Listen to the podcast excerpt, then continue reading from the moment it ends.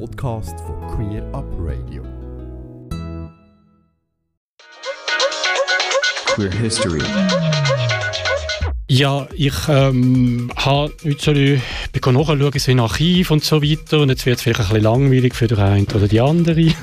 wir, können es, genau, wir, können es, wir können es abwechseln, dann wird es ein bisschen spannender, ja.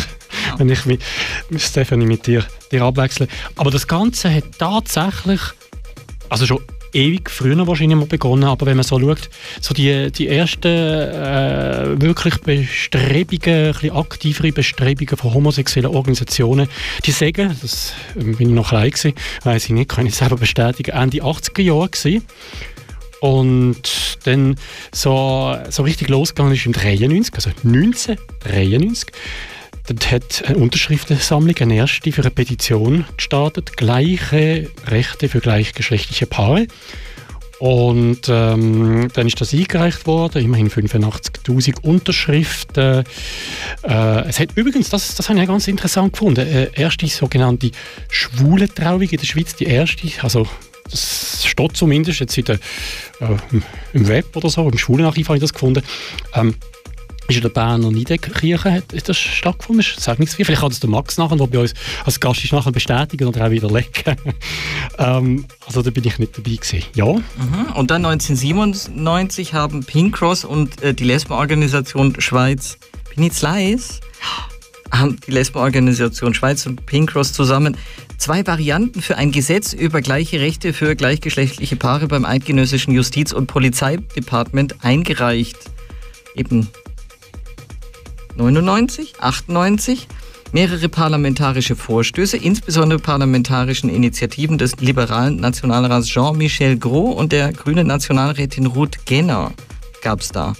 Und dann 99? Ja, dann ist es weitergegangen. Also 99 dann hat es äh, der, der, Bericht, also es hat Bericht gegeben, ähm, offiziell, ähm, wie, wie die Stellung von gleichgeschlechtlichen Paaren ist und äh, Lösungsvarianten sind dort erstmals ähm, auch vorgestellt worden.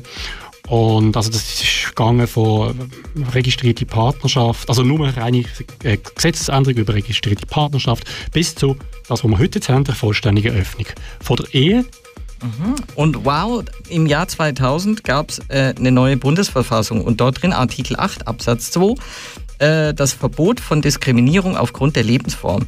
Die damalige Justizministerin Ruth Metzler von der CVP verkündet den Grundsatzentscheid des Bundesrates, dass gleichgeschlechtliche Partnerschaften rechtlich anerkannt und staatlich abgesichert werden sollen und dass der Bundesrat ein Gesetz ausarbeiten werde. Dann 2001, im neuen Jahrtausend in Genf, der BAC Chenevois, das ist das erste Gesetz zur Registrierung von gleichgeschlechtlichen Paaren in einem Kanton in der Schweiz gewesen. und ein Jahr später in der Deutschschweiz ist es weitergegangen. Ja, 2002 Zürcher Kantonsrat verabschiedet ein fortschrittliches kantonales Partnerschaftsgesetz. Dagegen ergreift die EDU, klar, wer sonst, das Referendum. Das Gesetz wird bei der Abstimmung mit 62,7 Prozent angenommen. Gell, EDU, liebe deine Nächsten heißt es in der Bibel. Ihr müsst das nochmal lesen, das Buch. genau. Und haben die Zahl gehört? 62,7. Mhm. Wir können noch mehrere Zahlen, aber das, die heutige ist immer höher. Der Vorschlag zum Bundesgesetz über die eingetragene Partnerschaft gleichgeschlechtlicher Paare wird in der Vernehmlassung, wird in die Vernehmlassung gegeben und im gleichen Jahr stellt der Bundesrat den definitiven Gesetzesvorschlag für das Partnerschaftsgesetz zuhanden des Parlaments vor.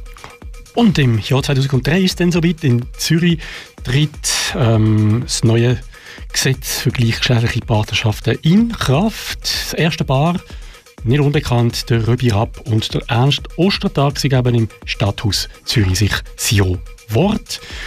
Ähm, ja, und auf Bundesebene wird im Nationalrat diskutiert und immerhin das Gesetz zur eintragenden Partnerschaft wird angenommen. Aber ja, wer kommt echt jetzt zum Spiel? 118 äh, zu 50 genau, Stimmen. Genau, angenommen, ja. aber nur im Parlament. Leider. Ja, und dann? Und dann? Ständerat. Mach mal weiter, 2004. Ah, okay, 2004, der Ständerat verabschiedet. Ja, test mich nur. Ich mache ja bald da dieses Gespräch in meiner Gemeinde. Also der Ständerat verabschiedet das neue Gesetz zur eingetragenen Partnerschaft 2004 äh, mit 25 zu 0 Stimmen bei vier Enthaltungen. Der Nationalrat bereinigt das Partnerschaftsgesetz. Schlussabstimmung des Bundesgesetzes zur eingetragenen Partnerschaft. Äh, gleichgeschlechtlicher Paare im Nationalrat mit 112 zu 51 Stimmen bei 16 Enthaltungen. Im Ständerat mit 33 zu 5 Stimmen bei 4 Enthaltungen. Und jetzt? Ja, die EDU. Wer sonst? EDU und konservative Kreise machen was? Spielen Jas? Nein, die ergreifen das Referendum gegen dieses Gesetz. Aber 2005 gibt es die nationale Abstimmung für das äh, sogenannte Bundesgesetz über die eingetragene Partnerschaft gleichgeschlechtlicher Paare. Etwas, was bald, juhu, Vergangenheit ist. Damals haben wir uns extrem gefreut. Und das ist mit 58 Prozent angenommen worden. Mit übrigens auch einer hohen Stimmbeteiligung, immerhin 55,7 Prozent. Aber merkt euch, 58. Auch mhm. das war tiefer als heute. Und dann 2007, 1. Januar, tritt das Gesetz in Kraft. Genau, 2012, jetzt machen wir den Sprung zum neuen Thema. 2012 haben wir es fast, oder 2012 noch nicht, aber dann ist die CVP gekommen und hat gemeint, ja, sie müssen jetzt für Ehe und Familie kämpfen gegen die Heiratsstrafe. Und äh, ja, wir wissen, sie haben dann in die Verfassung schreiben, dass Ehe gleich Mann und Frau wäre. Genau, und im Verfassungsartikel steht immer noch das, was ich den Gegnern immer wieder vorgehalten habe. Da steht drin, das Recht auf Ehe ist gewährleistet. Da steht nichts von Mann und Frau, liebe Freunde. Ja. Und deswegen habt ihr heute verloren. Unter anderem deswegen. So, wo sind wir? 2015? Nein, das Wichtigste. 2013. Der Start. Für das, was wir heute haben dürfen abschließen. Ah, genau. Äh, Katrin Bertschi reicht im Namen der grünliberalen Fraktion die parlamentarische Initiative Ehe für alle ein. Ja, 2000 2013. Lasst doch das mal auf der Zunge kommen. 2013. Das sind das acht 2021, genau. Ja. 2015 ähm, hat man dann, immerhin hat die Kommission schon mal Ja gesagt zum Gesetzentwurf und man hat es in Bearbeitung geschickt. In Bearbeitung. Mhm. Dann ist es weitergegangen. Ah, jetzt kommt etwas Positives. Februar 2016. Initiative der CVP wird vom Volk knapp abgelehnt. Das Bundesgericht erklärt die Abstimmung später wegen falscher Informationen als ungültig. Die zieht die Initiative jedoch zurück, um sie ohne die Ehedefinition neu zu lancieren. Mhm. Und schau mal, 2017, 2019 wird zweimal gibt es eine Fristverlängerung. Also wir sind halt nicht so schnell in der Schweiz und wir brauchen halt auch Zeit. Heute kann man wirklich sagen, hat sich gelohnt. Ja, es hat umfangreichere Abklärungen noch gebraucht, war Begründung. Ja. 2018, der Entscheid der Rechtskommission, kann ich sagen, der Entscheid der Rechtskommission Nationalrat Ehe für alle ohne Verfassungsänderung der Ehe einschließlich Bürgerrecht und Zugang äh, umzusetzen, und zwar in zwei Etappen. Erstens Etappe Wesentliche Elemente zur Öffnung der Ehe einschließlich Bürgerrecht und Zugang zur Adoption. Zweite Etappe.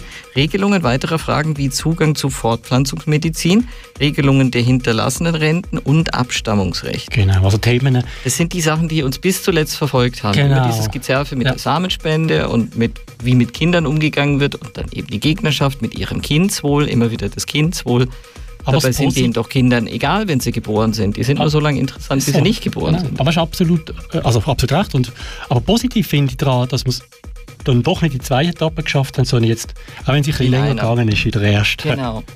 In einem Durchgang. Strike! Genau. Äh, oder bin ich? Heißt März, März 2019. Ja, genau. Ähm, ja, da geht der Vorentwurf. Kommission für Rechtsfragen vom Nationalrat ist das, das gewesen, in der Vernehmlassung. Und jetzt doch immerhin schon gewisse Kehrtwende. Man hat dann äh, den Zugang zur Samenspende auch schon als, zumindest als Variante äh, reingenommen. Mhm, aber so ganz hat es noch nicht funktioniert. August 2019, Rechtskommission Nationalrat stimmt mit großer Mehrheit für die Ehe für alle, jedoch sehr knapp gegen den Zugang zur Samenspende für Frauenpaare. Genau, 2020, jetzt sind wir schon näher dran. Da haben wir auch nochmal jubeln dann haben wir immerhin 65 Prozent. Ah, jetzt sind es mal ein bisschen mehr gewesen, sogar als heute. Äh, der Stimmberechtigten für die Erweiterung von der Antirassismus-Strafnorm, was sicher auch ein wichtiger Schritt war. Ja, das war vergangenen Februar. Ich mag mich genau, noch daran erinnern. Genau. Juni 2020. Nationalrat stimmt der Ehe für alle mit dem Zugang zur Samenspende zu. Das ist wirklich genau. historisch. Das da ist historisch und auch trotz Pandemie zwar jetzt verzögert, die Verzögerung, glaube die darf man akzeptieren. Mhm. Ähm, und im August geht es dann weiter, da kommt die Rechtskommission vom Ständerat, die, hm, die lieben Ständeräte sind halt immer ein bisschen konservativer, mhm. die glauben doch immer noch nicht so wirklich daran, dass es keine ähm, Verfassungsänderung gebraucht. Dann haben sie wieder mehr Abklärungen machen. Ich hoffe, heute haben sie eingesehen, dass selbst mit Verfassungsänderung es nichts genützt hätte. Mhm. Wir hätten die auch gewonnen. Ja. Äh, November 2020, die Rechtskommission des Ständerats spricht sich für die Ehe für alle aus. Das heißt, das Immerhin. ist dann diskutiert worden und haben sie gefunden, ja gut, also dann halt. Genau, und jetzt haben wir Dezember 2020. Das sind zwei Themen. Natürlich das erste ist behandelt worden vom Ständerat. Und ähm, ja, ohne Änderung. Also die, die Änderung, so muss ich sagen, von der Verfassung ist dann definitiv mal auf dem Tisch gewesen. Und dann, 18. Dezember, 2020, ein historischer Tag, nach sieben langen Jahren des Wartens, ver Wartens verabschiedet das Parlament die Ehe für alle definitiv. genau. Wir müssen trotzdem noch ein bisschen warten. Im April 21. Ah, ich muss du das sagen? Ja, genau. Also April 21, drei Referendumskomitees, ja, die üblichen Verdächtigen, äh, sammeln genügend Unterschriften, um eine Abstimmung zu bewirken. Das heißt, es ist das Referendum ergriffen worden, wie man so schön sagt. Ja, und dann sind wir wo angelangt, heute, am heutigen Ja, genau. Tag. Und ich glaube, Heute war die Abstimmung und wir haben gewonnen, haben also beziehungsweise das Volk hat entschieden mit 64 Prozent. Alle Kantone haben Ja gesagt, das heißt, es wäre auch das Ständemeer gewesen. Da es eben das Referendum das Ständemeer gar nicht braucht, ist es egal. Aber wir hätten es gehabt. Wir haben gewonnen mit Wir haben's 64 gewonnen. Prozent. Jetzt war das tönt heute Nachmittag.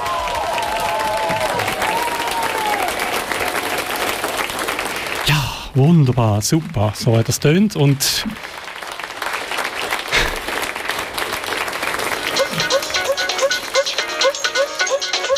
Queerbeet. Queerbeet. Queerbeet.